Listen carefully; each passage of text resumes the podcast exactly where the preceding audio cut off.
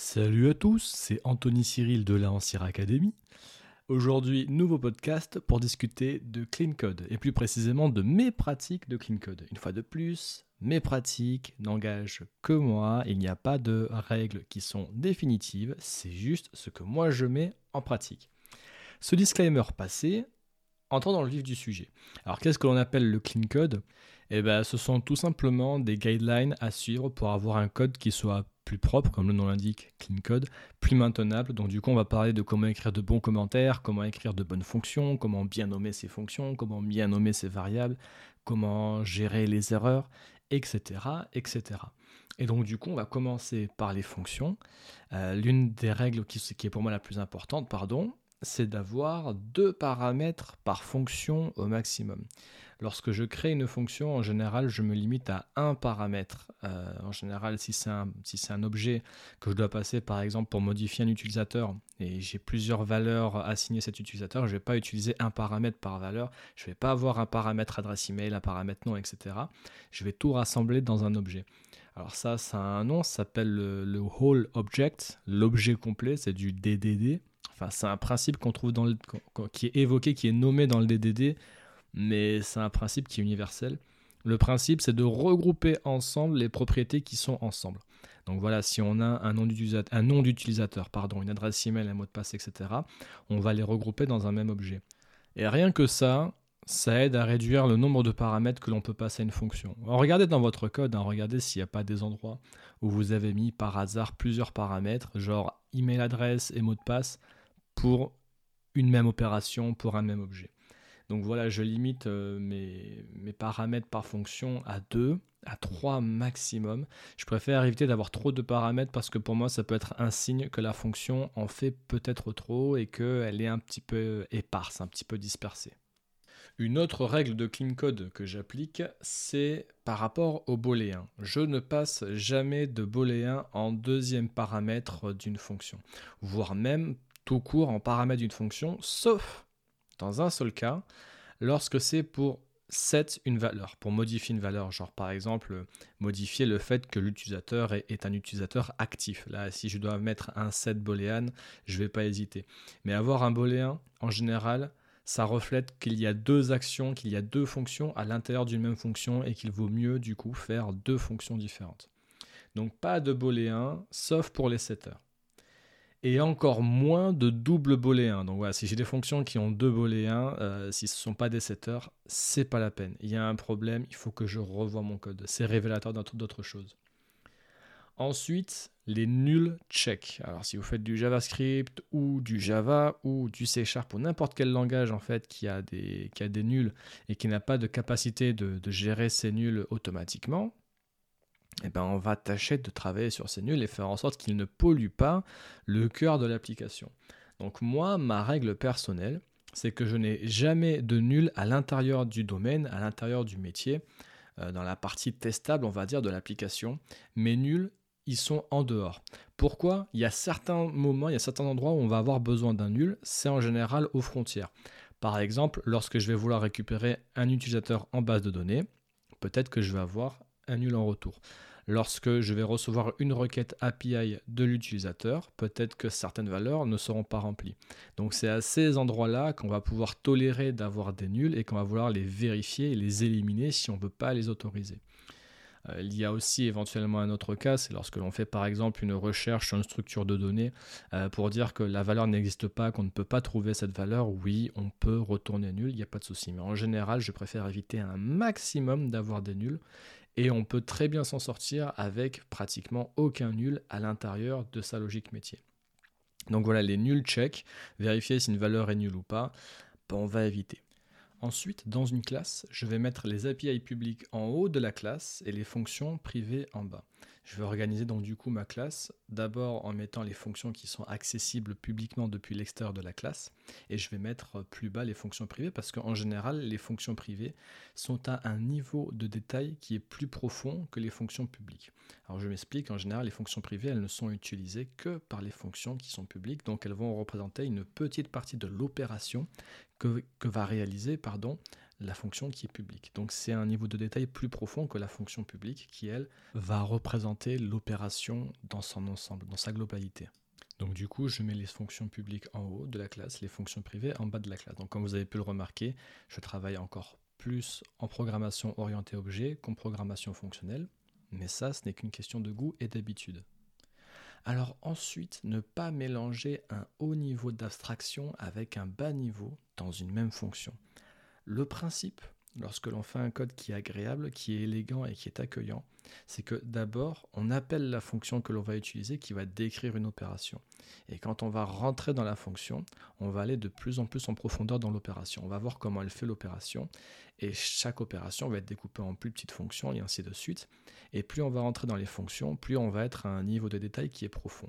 Un niveau de détail que l'on appelle un haut niveau d'abstraction, ça va être de la manipulation de différents objets. Ça va être appeler des objets, leur dire de faire des choses. Ça va être faire une requête API. Ça va être des concepts qui sont vraiment à, un haut niveau.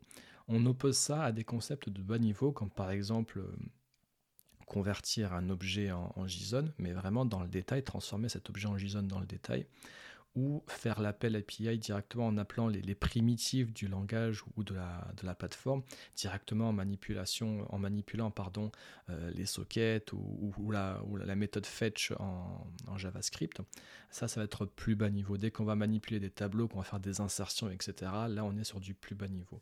Eh bien, mélanger ces deux niveaux dans une même fonction, ce n'est pas très agréable. Avoir une fonction qui, à la ligne 1, va faire un appel API dans le sens API.getUser, donc c'est du très haut niveau, on cache, on camoufle l'implémentation de la récupération d'utilisateurs derrière une fonction, avec juste en dessous une fonction pour désérialiser l'objet et pour modifier une valeur à l'intérieur de l'objet pour une quelconque raison, c'est mélanger deux niveaux d'abstraction.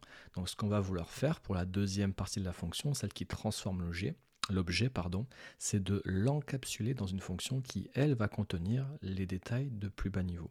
Mais on veut que voilà, une fonction qui fait de la manipulation de bas niveau ne soit pas mélangée avec une fonction qui fasse de la manipulation pardon, de haut niveau. Donc du coup, ne pas mélanger un haut niveau d'abstraction avec un niveau d'abstraction qui est plus bas. Une autre euh, habitude de clean code que j'applique, c'est de séparer les décisions des actions. Je m'explique. Une décision, ça va être un bout de code qui va vérifier quelque chose avant de faire quelque chose. C'est-à-dire, par exemple, si on veut afficher sur une page web, si par exemple vous faites du React, un bloc, vous êtes administrateur sur une page, eh bien, on va séparer ces deux blocs en un bloc de décision et un bloc d'affichage. Ce n'est pas le bloc d'affichage qui va décider à l'intérieur s'il doit s'afficher ou pas. C'est le bloc qui va afficher ce bloc, c'est le composant parent si on pense en termes de React.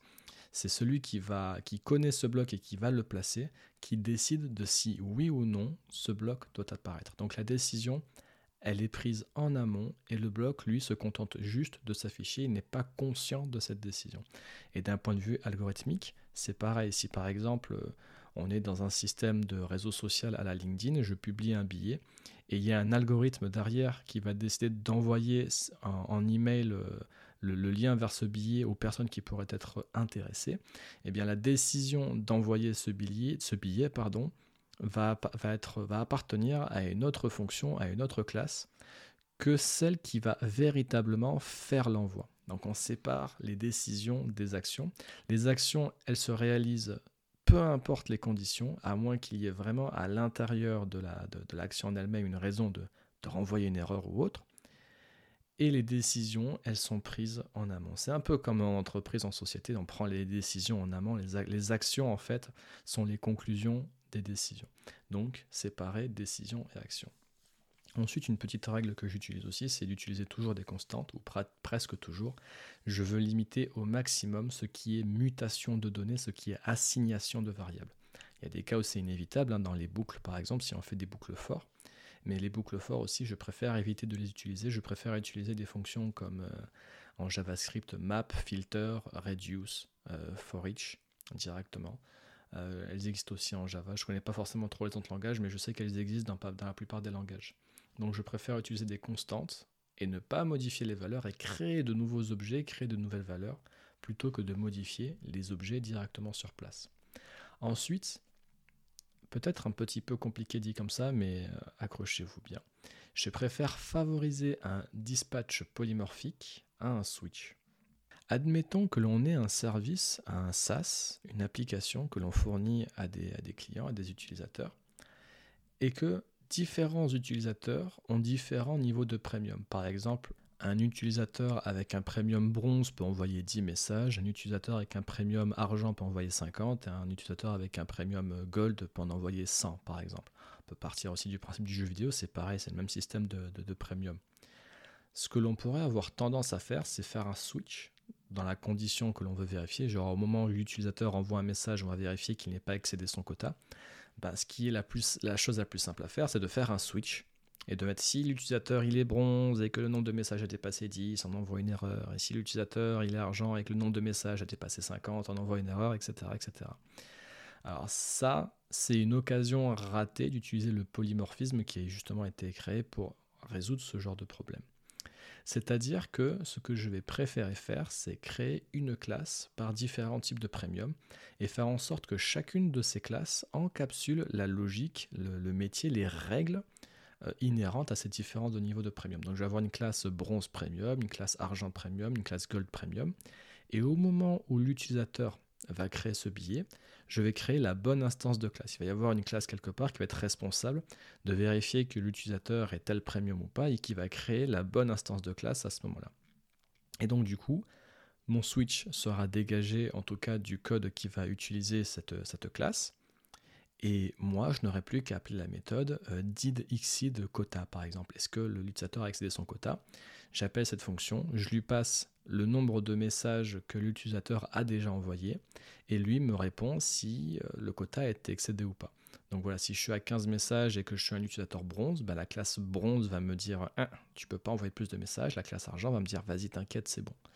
Donc voilà, dès que j'ai une occasion de remplacer un switch par un dispatch polymorphique, je le fais. C'est ce qu'on appelle, hein, c'est ça le dispatch polymorphique, c'est le fait d'avoir une fonction euh, qui a une interface, donc du coup d'avoir différentes euh, sous, euh, sous-classes, soit par interface, par exemple j'aurai trois classes bronze, argent et gold qui implémentent l'interface quota checker, je dis ça au pif.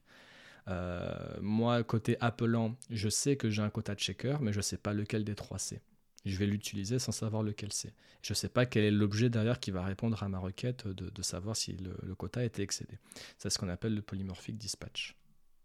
Ensuite, pour répondre à mon ami Swan, je préfère le pattern CQS, donc c'est-à-dire Command Query Segregation, au lieu des services. Donc, qu'est-ce qu'un service? Vous avez déjà certainement utilisé un service, c'est une classe qui, rassemble pardon, différentes fonctions, mais qui correspondent à un thème commun. Genre par exemple une classe utilisateur service, user service.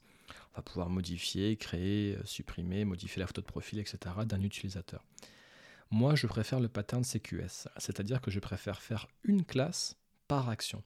J'aurai une classe pour modifier un utilisateur, une classe pour supprimer un utilisateur, etc. Pourquoi est-ce que je préfère ce pattern? Bah Déjà d'une part, pardon, parce que c'est plus simple à tester. Parce que du coup, une classe service va avoir un tas de dépendances, mais certaines dépendances seront plus utilisées par certaines fonctions que par d'autres.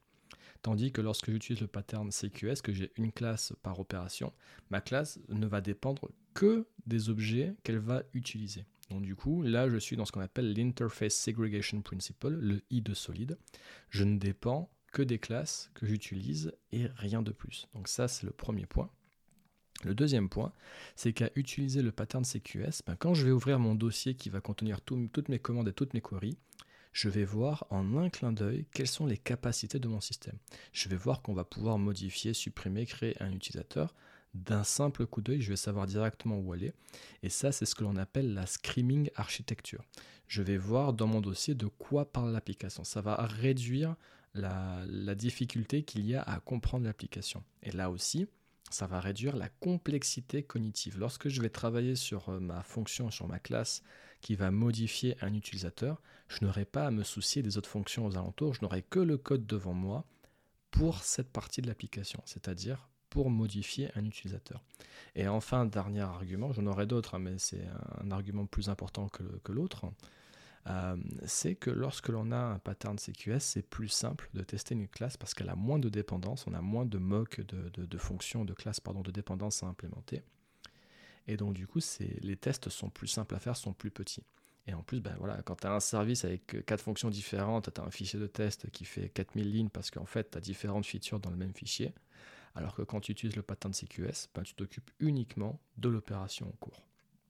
Donc voilà, j'aurais d'autres raisons. On pourrait parler de aspect oriented programming, des décorateurs et des différentes façons de, de pouvoir enrichir une classe de type commande qu'on ne peut pas faire avec des classes de type service. Par exemple, rajouter du logging, rajouter des, vérifications de permission, rajouter les transactions d'ORM euh, très très simplement. Euh, ce qui est davantage faisable et plus simplement faisable avec le pattern CQS qu'avec le pattern service. Mais je ne vais pas trop aller dans le détail, je vous laisse jeter un œil par vous-même. Ensuite, le tel don't ask, la loi de Déméter. On veut éviter d'en savoir trop sur la structure d'un objet. C'est le problème du too much knowledge. J'évite d'utiliser des getters et des setters, voire des getters profonds. Je préfère utiliser des fonctions, des fonctions pardon, euh, qui, sont, qui sont riches et qui démontrent la véritable application de l'objet. Plutôt que d'avoir une fonction euh, set username, set email address ou récupérer tel objet, tel objet, je vais directement créer une fonction euh, par exemple isAdministrator ou euh, mais qui va vraiment retranscrire euh, ce que fait, ce que fait l'objet. Donc voilà, le principe de la loi de Demeter, c'est qu'on veut éviter de trop en savoir sur la structure interne d'un objet ce qui fait qu'on préfère le laisser évoluer. En fait, on, veut pouvoir changer la structure interne d'un objet d'un point de vue implémentation sans impacter les clients de cet objet. On ne veut pas avoir trop de dépendance sur la mécanique interne de l'objet. Ça, d'une manière générale, c'est une violation euh, de, clean code.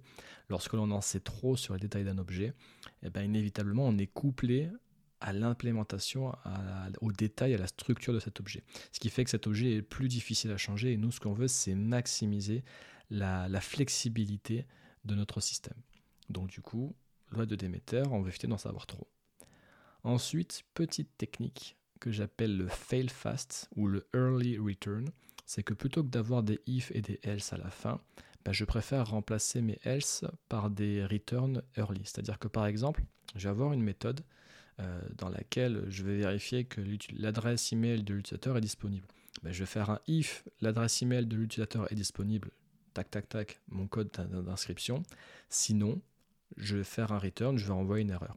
Ça, c'est ce que je ferais normalement, c'est ce que j'aurais fait avant. Moi, ce que je fais maintenant avec la technique du fail fast, c'est que j'inverse la condition. Je vérifie que l'adresse email n'est pas disponible et dans le cas où elle n'est pas disponible, je fais un return immédiatement où je trouve une erreur. Donc du coup, ça veut dire que le flow de la fonction est interrompu dans ce cas-là. Mais si ce cas-là n'est pas exécuté, le reste de la fonction, celle qui va contenir la logique de création de compte, va être exécutée. Ce qui signifie que je vais m'économiser en fait des décalages, des indentations, puisque quand on a des if-else qui s'imbriquent, pardon, on a tendance à avoir de plus en plus d'indentations et le code devient plus difficile à comprendre. Et euh, surtout, euh, le, problème d'avoir des if, imbriqués, pardon, c'est que lorsque l'on est en profondeur dans la fonction, ben, on a tendance à oublier la raison, quels sont les, prérequis, les préconditions, quels sont les, les, invariants dans lesquels euh, se trouve la fonction au moment où on est à cette exécution-là de code. Donc ça rend le code plus compliqué. Donc voilà, le mieux, c'est d'exiter, de quitter une fonction le plus tôt possible lorsqu'on en a l'occasion. Et de garder donc du coup l'indentation de la fonction le plus, le plus bas possible. Donc du coup, c'est ce qu'on appelle la technique du fail fast. On échoue la fonction, on quitte la fonction dès que l'on sait que l'on ne peut pas aller plus loin. Alors voilà pour les règles de clean code que j'applique moi au quotidien. Je ne les ai pas toutes énumérées, ça fait déjà pas mal pour un podcast de 20 minutes. Je ferai certainement un deuxième podcast, certainement aussi long, sur d'autres règles de clean code parce qu'il y en a vraiment pas mal. Mais en attendant, si vous êtes curieux, je vous invite à lire le livre Clean Code de Robert Martin à vous rendre sur Clean Coder et à jeter un œil à la première série, les, les 5 ou 6 premières vidéos, qui sont vraiment très très intéressantes et qui valent le coup d'être lues. C'est tout pour moi, j'espère que vous avez apprécié ce petit podcast. Je vous souhaite une bonne journée ou une bonne soirée et à bientôt.